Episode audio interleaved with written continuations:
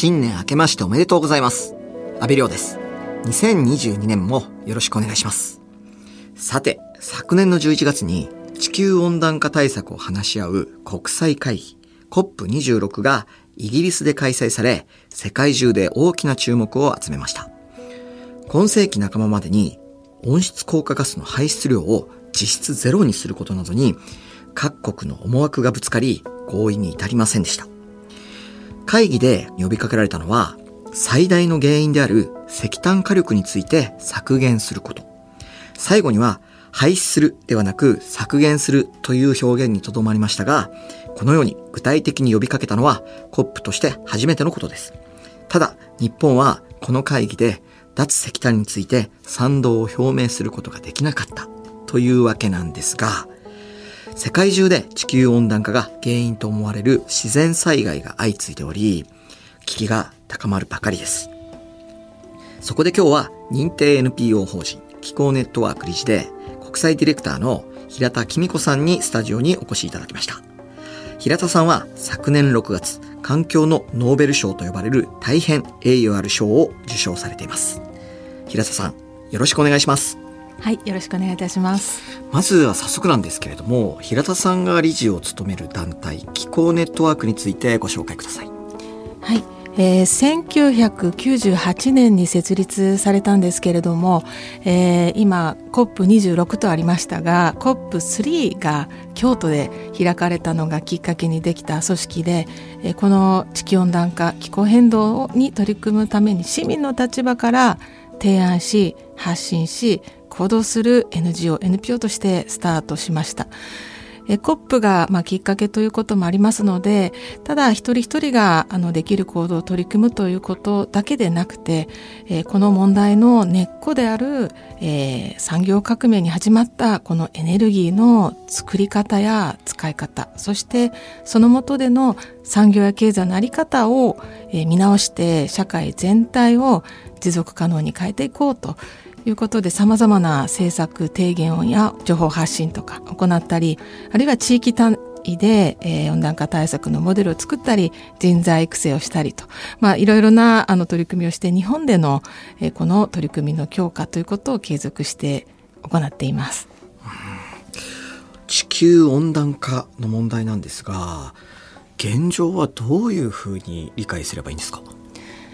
え昨今、まあ、日本だけでなくて世界中で非常に大きな災害が起こっていますよね。えー、アメリカの西海岸、えー、カリフォルニアや、えー、カナダの、えブリティッシュコロンビア州では非常に大規模な山火事が乾燥と熱波で起こっていますし、え大型のハリケーンとか、え洪水がヨーロッパで、えそれから、えブラジルでもあの渇水などもありました。日本ではあの昨年えそれほど大きな台風が直撃はしなかったかもしれませんがゲリラ豪雨や40度を超えるような熱波というのもありましてもう気候がおかしいというのは誰もが感じるようになっていると思うんですがこれが人間がたくさん二酸化炭素を出してきたことによる地球温暖化が原因だということなんですね。先ほどイギリスで開催された COP26 のお話をしましたが世界はどのような流れになっているんですか？はいあのまあ、地球温暖化大変だと言われてきても実は今世界の排出量二酸化炭素の排出量はもう最高レベルにまで増え続けているんですよね。えー、先進国は少し減ってきてますが途上国もあの含めると最悪なところまで悪化させてきているのが現状でそれによって今えー、地球の平均気温が工業化前と比べて1.1度上がってしまったとそれでこの災害のレベルなので、えー、1.5度を超えないようにしようというところを目標に今世界は取り組んでいるんですね。でそのために必要なのが非常に急速な大胆な排出削減で2050年には世界全体の排出を実質的にゼロにしなくちゃいけない。いうことになっているので今回グラスゴーであった COP26 では1.5度を超えないようにしようと気温の上昇がですね、えいうことを目指してたくさんの国が、えー、それに応えて2050年30年弱のうちにはゼロにしようと約束したところまでは来ていますけれども、いい動きもだから出てきたんですけれどじゃあ本当にそれができるのかというところについてはようやく宣言してスタート地点に立ったというところまでであっていよいよ本格的な仕事を始めるのはこれからだっていうような状況ですね。あの CO2 の排出量が実質ゼロにしなければいけないっていう言葉はよく聞くんですけれども CO2 って要はその火を燃やすと出てくる二酸化炭素じゃないですか。まあ言ってしまえばそれをゼロにするってことはあのすごく単純に言うと火を地球上で燃やさないそれでも生きていける地球にしましょうっていう目標ですよね。そうですね。それってなかなかちょっとイメージができないんですけれども、その中でもいついつまでにもうゼロにしますよって宣言してる国もたくさんあるわけじゃないですか。どうやってこう、それに取り組もうとしてるんですか？まさにあの化石燃料を燃やして火を焚いているそれであの物を作ったりエネルギーを生み出したりしているのが今の社会なのでそれ全部やめるっていうことですから本当にもう近代化を始めてきたやり方をひっくり返すような あの話ですよね。でこの方法で大きく2つしかなくて1つは使っているエネルギーを化石燃料の量を減らす。省エネをして効率よいあの経済の仕組みにしていくということ。もう一つはそのエネルギーを化石燃料ではなくて再生可能エネルギーと言われる太陽や風や、えー、自然の熱を使っていくということに変えていくことにあのほぼほぼ尽きるのでその転換をするっていうことになるんですけど手段はあるし自然のエネルギーは十分にあるので出来上がったこのシステムをどれだけ早くそこに変えられるかっていうのは、まあ、難しさは残るんですけれどもあのできないことではないということはもう分かってきてるかなと思います。なるほどね。その人類は別に火を燃やさなくても十分発展していけるんだよっていう技術はもうあるってことなんですね。そうですね、うん、そんな中日本の状況はいかがですか？はい、えー、日本は化石燃料に多くあの依存し続けていまして今世界で5番目の排出が多い国ですね。石炭の輸入にあたっては世界3番目に多いですしガスもえー、今中国に続いて2番目、えー、に多いということで、えー、あるのでここからまあ移行していくことがゼロにするためには必要っていうことになるんですけれども、えー、残念ながらやめていこうというより、えー、石炭火力については今一番たくさん使っている。増やし続けているという状況にありますしガスも増やし続けているということで実際にはあのまだその大きな転換をするというところに至っていなくてえここ数年少しあの再生可能エネルギーが増えてきた。その勢いが出てきたので排出量が少し減少傾向にはあるんですけどもちろんゼロに向かってはまだまだ、えー、先行きが不透明というところにあります。認定 NPO 法人気候ネットワークが政府への提言もたくさんされていると聞いてるんですが具体的にはどういった提言をされてきたんですか？そうですね。あのかつてよりも議論はあの同じ方向を向き始めたとは思ってるんですね。政府もさすがに、えー、ネットゼロということをカーボンニュートラルとあの実質的に温室効果ガスを出さない世界を2050年に作るんだと言ってるのでゴール時間軸は揃ってきたのでやるかやらないかというよりもやるしかないっていうところは一緒になったのであとはですねどうやってそれを実現するのかその道筋の取り方が結構違うのであの今の政府の方針企業と一緒に進めてる政府の方針は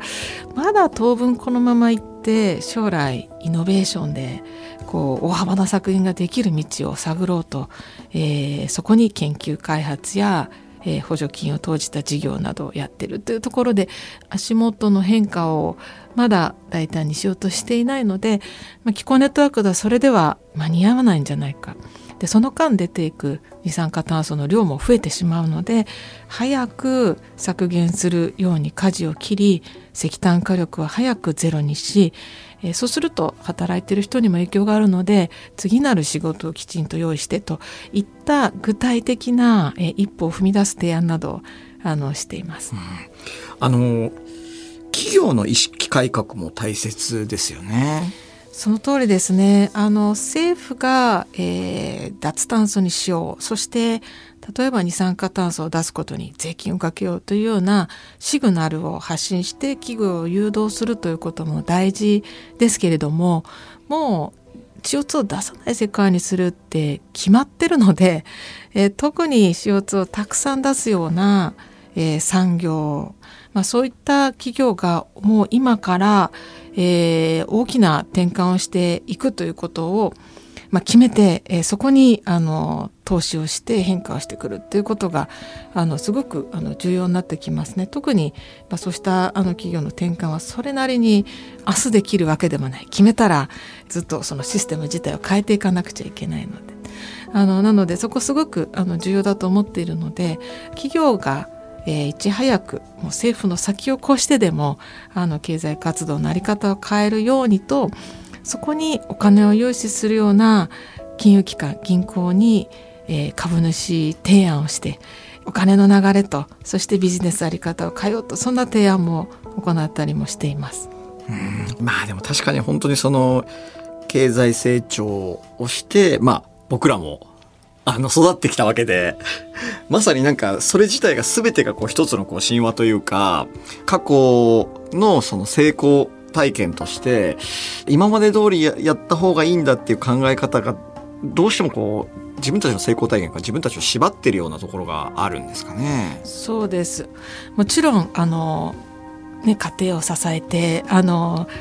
子供を学校に行かせなきゃいけないとかですね。あそのことを考えると今の仕事から次になかなか移動できないよってなるとそこで立ち止まってしまうので別に CO2 を出したいと思ってなくても環境は悪影響を与えたいと思ってなくてもやっぱ自分自身で動けない。もうその問題今もう世界中で実は起こっていてだからこそその同じような地域に次の仕事に移れるようなえ、これ公正な移行っていうんですけれど新しい仕事に移れるような職業訓練をしたり地域に雇用を再生可能エネルギーとかクリーンな雇用を起こしたりそしてどうしてもこの工場を閉鎖するんだってなった時にはちゃんと失業の保障をしたりというようなところに国があるいは自治体が支援をして、えー、次に移行できる準備をあのこれこそがその仕事のえー、雇用の在り方の移行こそがこの脱炭素実現のための大きな重要な4点だっていうふうに考えられてそこにたくさんの支援が今言ってるのが世界の流れなんですよね。日本はそこがなくて同じ業界に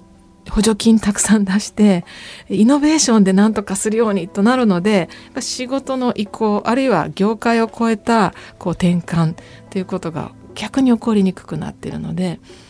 まあ、コロナの後どうやって復興していくのか、えー、っていうことと相まってやっぱり影響を受けてしまった人たちにどう支援をするのかという視点でこの問題も考えていかなきゃいけないステージに入ってますね。FM93 AM1242 日本放送安倍亮の NGO 世界一周今日は認定 NPO 法人気候ネットワーク理事で国際ディレクターの平田紀美子さんにお話を伺っています。平田さんは昨年の6月に環境のノーベル賞と呼ばれるゴールドマン環境賞を受賞されました。日本人で3人目、日本の女性では初という快挙ですが、平田さんのどんな取り組みが評価されたんですか？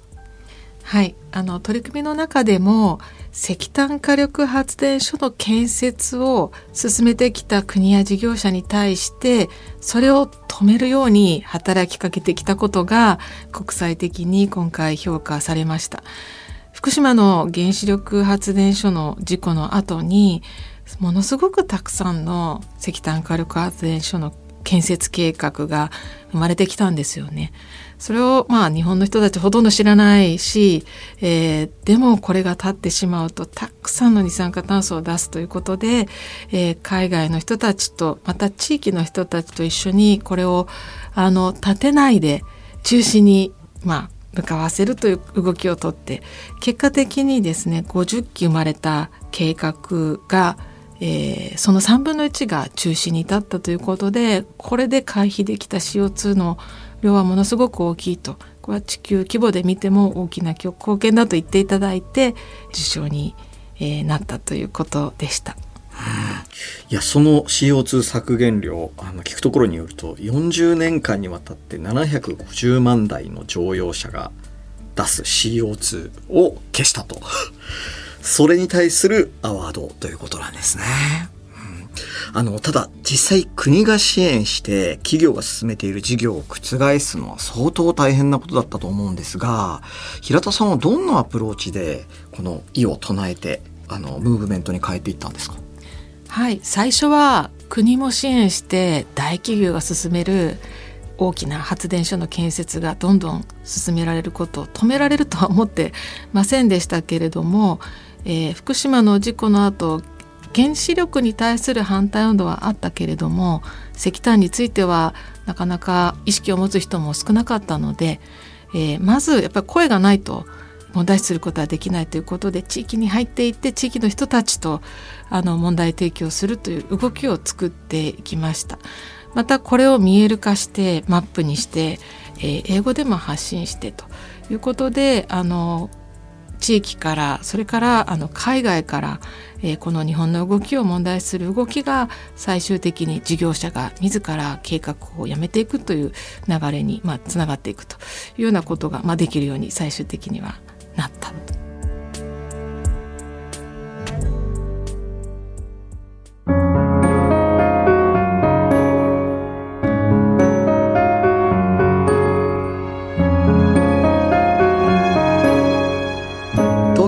町にある日本放送からお届けした安倍亮の NGO 世界一周そろそろお別れの時間です今日は認定 NPO 法人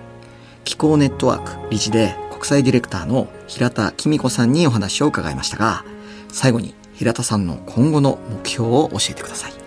はい。えー、新しい石炭火力発電所の建設を止めるステージはもう終わりに向かっているのでこれからは今全国にたくさんある165基もある石炭火力発電所の運転をこれから再生可能エネルギーの